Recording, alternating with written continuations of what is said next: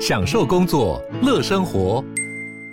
就算不在办公室，也能从容应对线上会议。HP Dragonfly 透过专业的 HP Presence 设计，内建降噪及会议快速键，搭配清晰的 Bang & Olufsen 音效，增强音讯及视讯功能。HP Dragonfly 顶级商务笔电，采用 Windows 11专业版，让您在会议中享有最佳的视觉和听觉品质。Hello，大家好，我是志奇，欢迎回到志奇七七的 Podcast 哦。每周一到五陪你聊聊新闻时事、社会议题，或是一些轻松有趣的生活新知。那今天的这一集，我们要来聊聊的主题是超心理学。你有看过号称台湾最恐怖的恐怖片《咒》吗？听说有去电影院看的朋友都直接被吓烂。大家对于大黑佛母的民间信仰，一边呢觉得很害怕，一边又觉得很好奇。那其实啊，台湾的民间信仰本来就很兴盛，在日常生活里面，你或多或少也都听说过各种习俗跟仪式，像是观落阴、起乩啊，或者是收金驱魔等等，有很多超出我们经验之外的超自然现象。而在西方，我们也可以透过很多的恐怖片或是鬼片，看到各种难以解释的超自然现象，还有相对的各种神秘仪式。譬如你一定听过的安娜贝尔，就是一个被恶灵附在身上的洋娃娃。那么面对这些灵异现象哦，就有相对应的专家会来处理。而这边的专家呢，其实就是我们在说的灵媒。像是在美国大名鼎鼎的华伦夫妇，他们就处理了非常多现实当中的灵异事件，而这些故事后来也被改编成了很多不同的电影。哎，不过这些超自然现象到底是真的还是唬烂呢？这个问题不止你会想问哦。事实上呢，一两百年前就一大群的科学家开始展开研究。一直到今天，他们也已经发展出了一个专门的学科，叫做超心理学。所以这集呢，就让我们一起来聊一下哦，超心理学到底是怎么来的？他们又在研究些什么呢？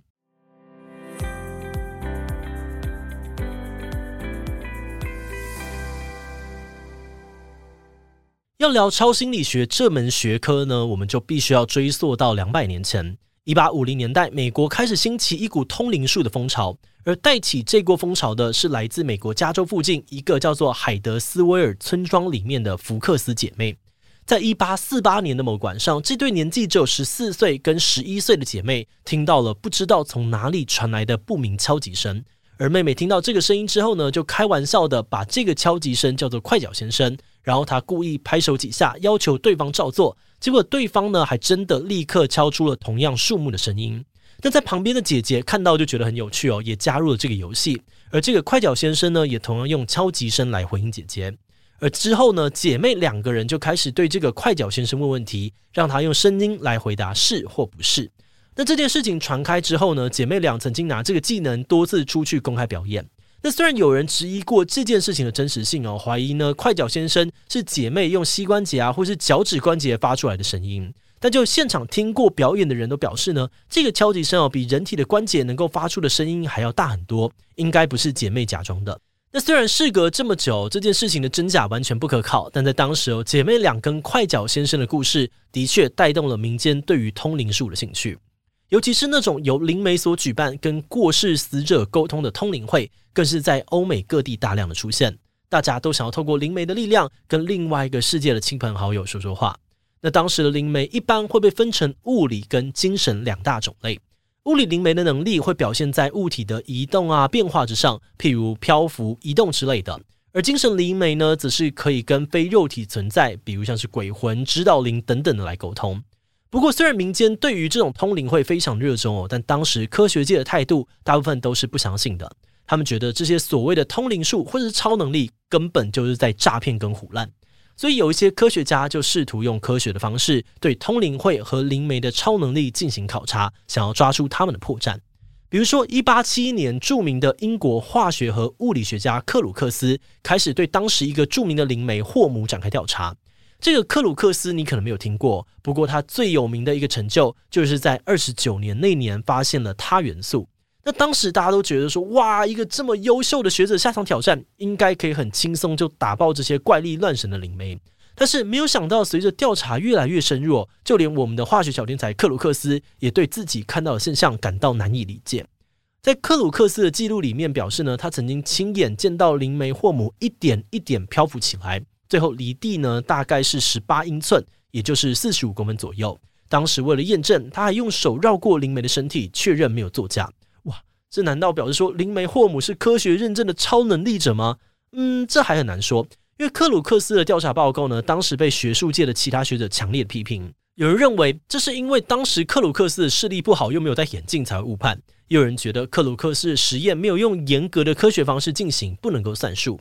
还有人说呢，克鲁克斯本来就很好骗，以前呢就有被灵媒骗过，甚至哦还有小道消息说克鲁克斯跟一些女性的灵媒有某些不正当的关系，所以才想要用这场戏来帮灵媒说话。那不管这些指控是真是假，我们现在也已经很难考证了。但可以确定的是，学界之所以会这么生气，是因为在通灵术最兴盛的时代，确实有很多人会用各种障眼法骗别人说自己会通灵，并借此获得各种利益。这感觉上面有点类似他们那个时代的诈骗集团吧。不过，虽然骗子也是真的很多，但当时还是有不少完全看不出破绽的超能力现象。那因为如此，还是有很多人决定持续的研究超能力，甚至成立了专门的机构。一八八二年，英国伦敦成立了世界上面第一个心理学研究会，专门呢用来研究所谓的心灵力量。而且很有趣的是，这个研究会的第一任主席其实是由对于心理学抱持怀疑态度的哲学家希济维克来担任。会这样安排哦，是因为在当时呢，成员们希望可以透过他公正的形象，吸引更多的学术人士去研究心灵学。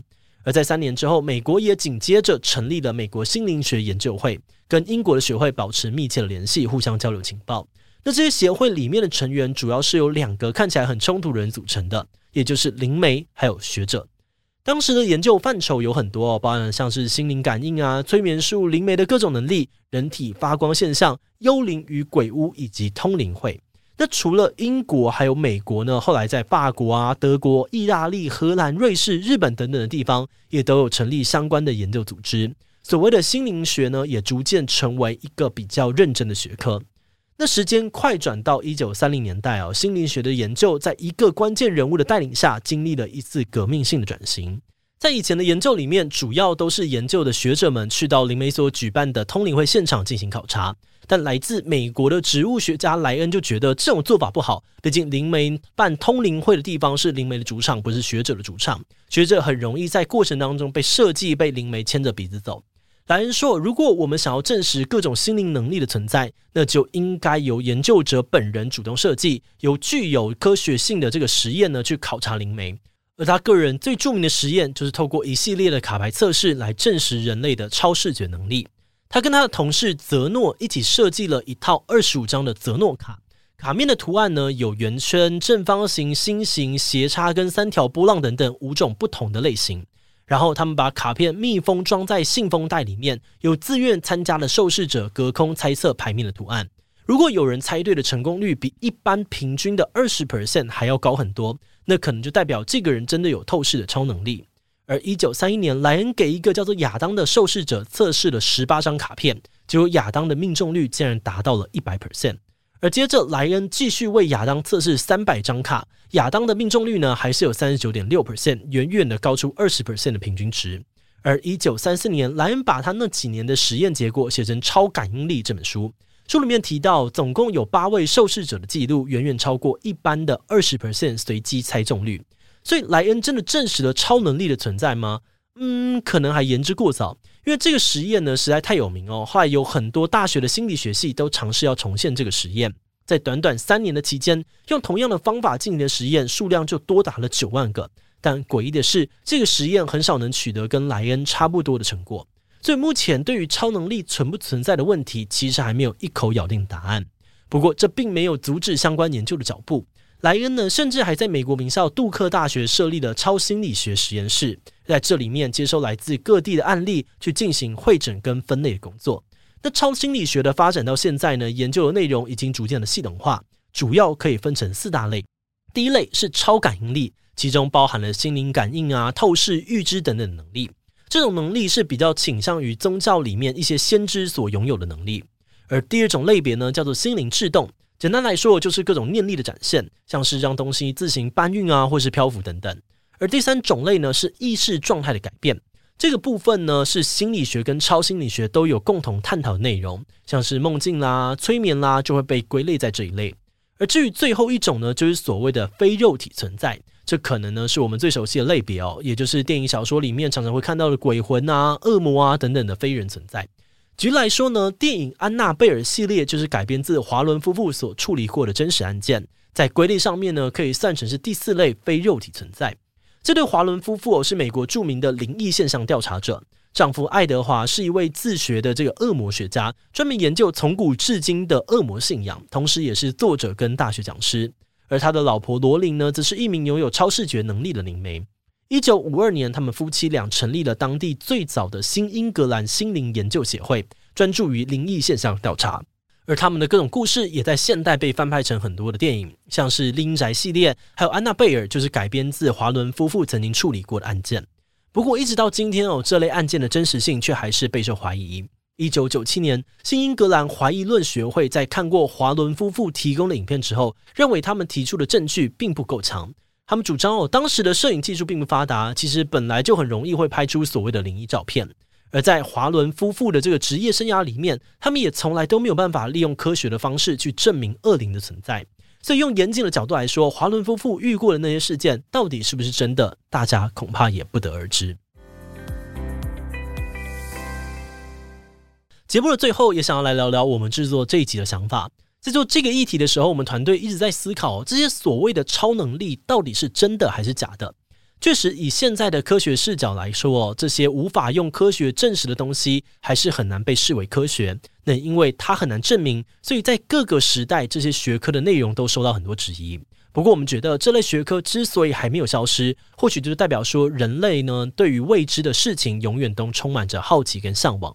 那客观来说，这些探索的过程其实也可以增进我们对未知世界的认识。那如果站在这样子的角度，那么对某些人而言，超自然现象到底是不是伪科学，也许也就没有那么重要了吧。好的，那么我们今天关于超心理学的介绍就先到这边哦。如果你喜欢我们内容，可以按下追踪的订阅。另外，我们在 EP 六十也讨论过另外一个超能力存在——女巫，里面提到欧洲历史上面最黑暗的猎巫运动，当时是怎么去辨识跟猎捕女巫的。如果你对这个议题很感兴趣，很欢迎你去听听看 EP 六十哦。那如果是对于这集超心理学，对我们的 Podcast 节目或是我个人有任何的疑问跟回馈，也都非常的欢迎你在 Apple Podcast 上面留下五星留言。那今天的节目就这样告一段落，我们就下集再见喽，拜拜。